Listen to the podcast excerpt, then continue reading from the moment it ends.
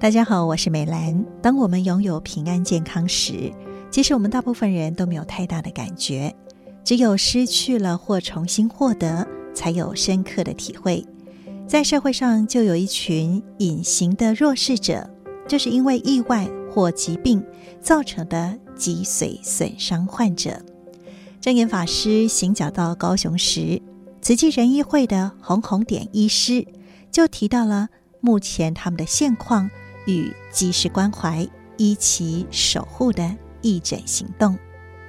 脊髓损伤的病人呢，目前全台湾差不多有六万五千位这种病人。那平常就是因为就医不方便哈，所以造成很多伤友他们变成有一些慢性的疾病，也没办法去做适当的治疗。八月十四号一个脊髓损伤的义诊哈。那这个脊髓损伤义诊针对的是一些因为脊髓损伤引起下肢瘫痪、平常不方便就医的一些伤友，总共有十一个科目，包括泌尿科、内科、神经科、骨科、复健、然后中医等等、牙医哈等等义诊项目。脊髓损伤者大部分都是一夕之间失去了正常的基本能力，严重的甚至没有办法自行来进食如厕。沐浴或者是翻身，因此大多数的脊髓损伤患者都有意志消沉、封闭自我，那么人际关系疏离等等。那么也因为受伤之后没有办法恢复原有的工作能力，从生产者变成依赖者，并且终生是需要医疗的照顾，对家庭也造成了极大的负担。脊髓损伤社会福利基金会的董事长林建兴也期盼这样的义诊，不仅是能够提升病友自主的健康管理的意愿，也能够让伤友有机会走出家门。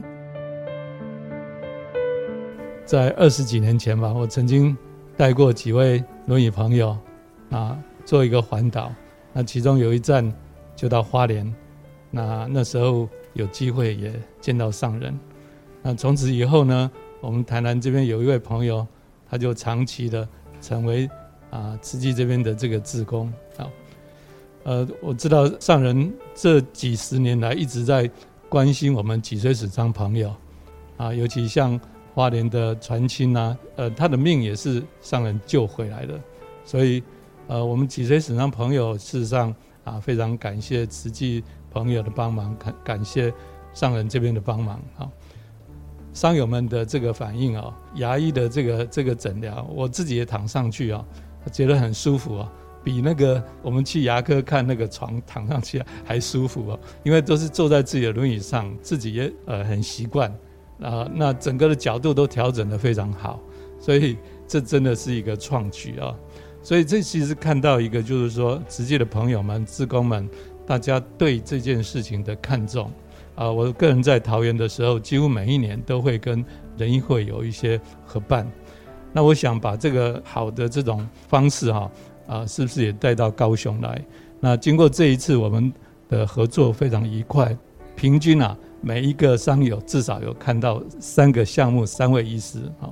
那这个也是我们的目的，因为呃，商友坐着轮椅哈出门哈，有时候真的是很不方便。然后尤其到医院里面又要排很久，好，所以一次能够看到三位真的是很方便。那呃，当然我们不期望这次的义诊就能够一定把病治好，不是，是至少发觉问题啊，哎，看到什么样的问题，那后续该怎么治疗，至少让我们伤友们知道啊。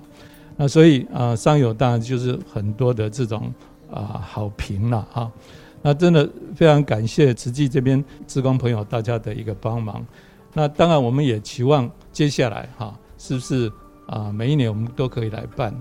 但是我们现在比较能力未及的，就是我们有一些在高雄比较偏乡的这些商友们哈，我们还是没有能力去啊把他们接出来了。不过这个我有跟啊叶医师、洪医师大家有一些讨论，那是不是也许他们有需要的时候？我们配合慈济这边的这个一些人力，可以进去偏乡这边哈，帮他们做一些服务。呃，商友们出来其实有一个很重要的重点就是大家会彼此之间的见了面以后，有很多的事情可以去啊沟通交流，甚至经验啊互相的分享啊，这个啊都是很好的一个事情啊。嗯，最后我想跟上人报告，就是说我们现在在服务商友这一块，伤友从受伤到他终了，其实都是我们服务的对象。那我们现在最大的挑战就是，呃，大家开始年纪变大。啊，之后的这些个啊照顾啊，这个是目前我们啊最大的一个挑战。那当然，期望将来哈，呃，也能够呃都跟呃慈济这边啊能够借力，能够啊把伤友的这个照顾哈做到最好。最后，感谢上人，也感谢所有仁医会的朋友们以及所有的志工朋友们，谢谢大家，谢谢。一次的义诊虽然没有办法让脊髓损伤患者他的病况痊愈，但诚如二十岁时暑假打工被石块砸伤造成瘫痪的脊髓损伤社会福利基金会的董事长林静心所言，义诊让伤友可以更全面地了解自己的病况，也让他们有机会走出来和其他人互动交流。因此，怎么样去规划义诊的流程？如何让伤友感受到友善与温馨，也就特别考验仁医会的团队。第一次参与义诊的中医师龚淑玲，她感受就特别的深。在八月十四号那天，我刚踏进静思堂之后，我看到的都是呃师兄师姐们他们的。那个慈眉善目啊，那那么和善的对待，到楼上来要参与义诊的时候，看到这么多各科的先进的那些检查设备，看到很多师兄师姐们，他们就是一对一的温暖陪伴，然后带他们去治疗。这是我行医二十多年来，我第一次看到的不同的义诊行列。我以前都是一直心想说，退休的时候，我的计划是背着行囊啊，到走进偏乡啊，到处去义诊。但是呢，这次参加这个义诊行列之后，我就深觉得，我们就直接参加哦，慈济的仁医会，随时就是可以更有效率，可以做更大的，比较省时省力。我在八月十四号那天有一个感慨，就是因为这些脊髓损伤病人，他们其实就是因为长期都坐在轮椅上面，他们不是只有身心灵的问题，他们其实很多。引起的代谢，包括饮食方面，我做了很多很多的胃教，所以我的初诊病人都要等我半年，我真的也没办法，就有病等到没病，因为我要用心把我的病人每个病人治好，对，所以我一直在思考，说我怎样去帮助他们，因为我那天看的每个都是血压高、三高，我从把脉里面就告诉他们，你们都有严重脂肪肝，那陆陆续续他们也都有回来诊所，啊，我就是也是慢慢帮他们治疗。当初其实我交了很久的功德费，乌克兰战争我有参与捐款，但是我从来都没有来过静思堂，因为我加入我都在进修，因为我们是中医师，那学无止境，我永远都有学不完的技术。那有空我常常也去义诊，国内国外我也都有去过。那我觉得参与实真的不一样，因为我们这边可以整合各科的医疗资源，给予我们更多的帮助。哦，如果说哎，下次我们治疗之后，针灸完之后，那复健科的呃，然后再帮忙。其实我们这样子整合的医疗义诊行列，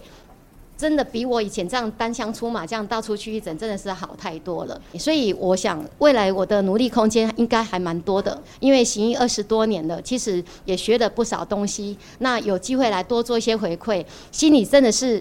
从呃进来看到师兄师姐这种氛围，治疗真的是。超级无敌开心，跟一般在诊间里面看病人真的是很不一样。跟那些脊椎损伤病人被这么样的被温暖的对待，真的是满满的感动。所以我那天也得到满满的感动，满心欢喜的回家。从龚淑玲中医师的分享，其实也印证了这句话：一个人走得快，一群人走得远。团队的力量不仅让脊髓损伤患者。可以获得更全面的医疗照护之外，同时呢，也让他们感受到不同以往的抚慰与关怀。证严法师也期待有更多人间菩萨来投入。实际呢，就是一群呐、啊、菩萨，有人医菩萨，有企业界菩萨，也有呢婆婆妈妈的，从少年一直到现在的很资深的菩萨，一路走过来，我真的感觉哈，我真有福，会当甲这么多人结这好的缘哈，有恁大家人啦，才有资格一路行过来，在全球慈济人呐，向着台湾的瓷器人看齐。各位以往们的分享，那人间菩萨要安怎做？这些哈，我真感恩啊！大家人呢，做的呢，真的有带动。所以最近我一直拢在讲，人间菩萨招生，咱也未招完哦。跟咱有缘吼，还在等待着你去接引。所以咱爱用精进来用心啦，吼，总讲一句呢，人生在世啦，只要一口气伫咧，咱的价值，咱的生命绝对唔通放弃价值吼。所以啦，分分秒秒，我们都有使命感。看看我们的医师菩萨，他们呢？用生命也是在抢救生命，同时走入此际呢，还要陪伴，所以这都是呢，我们大家庭啊，天下一家亲呐，永远永远呢，我们都是要祝福哈啊，要真期待大医王菩萨吼，那社会人间呐，这有人都有病痛。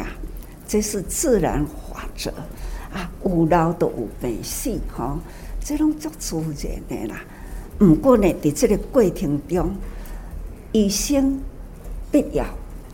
必要呢，就是陪伴人间。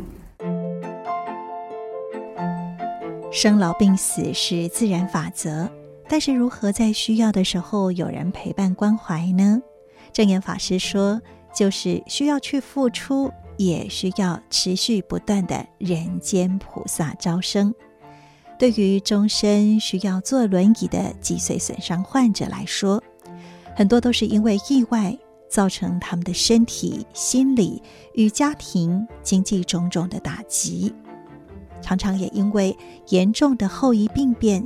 像是大小便失禁、神经根痛、体温调节功能失常以及褥疮等等。都会一辈子困扰着他们，而这些是平安健康的我们很难去体会的。在听完了今天的节目，您会想要怎么善用自己的身体与时间呢？正言法师的幸福心法，欢迎您留言跟我们分享。我是美兰，我们下次再会，拜拜。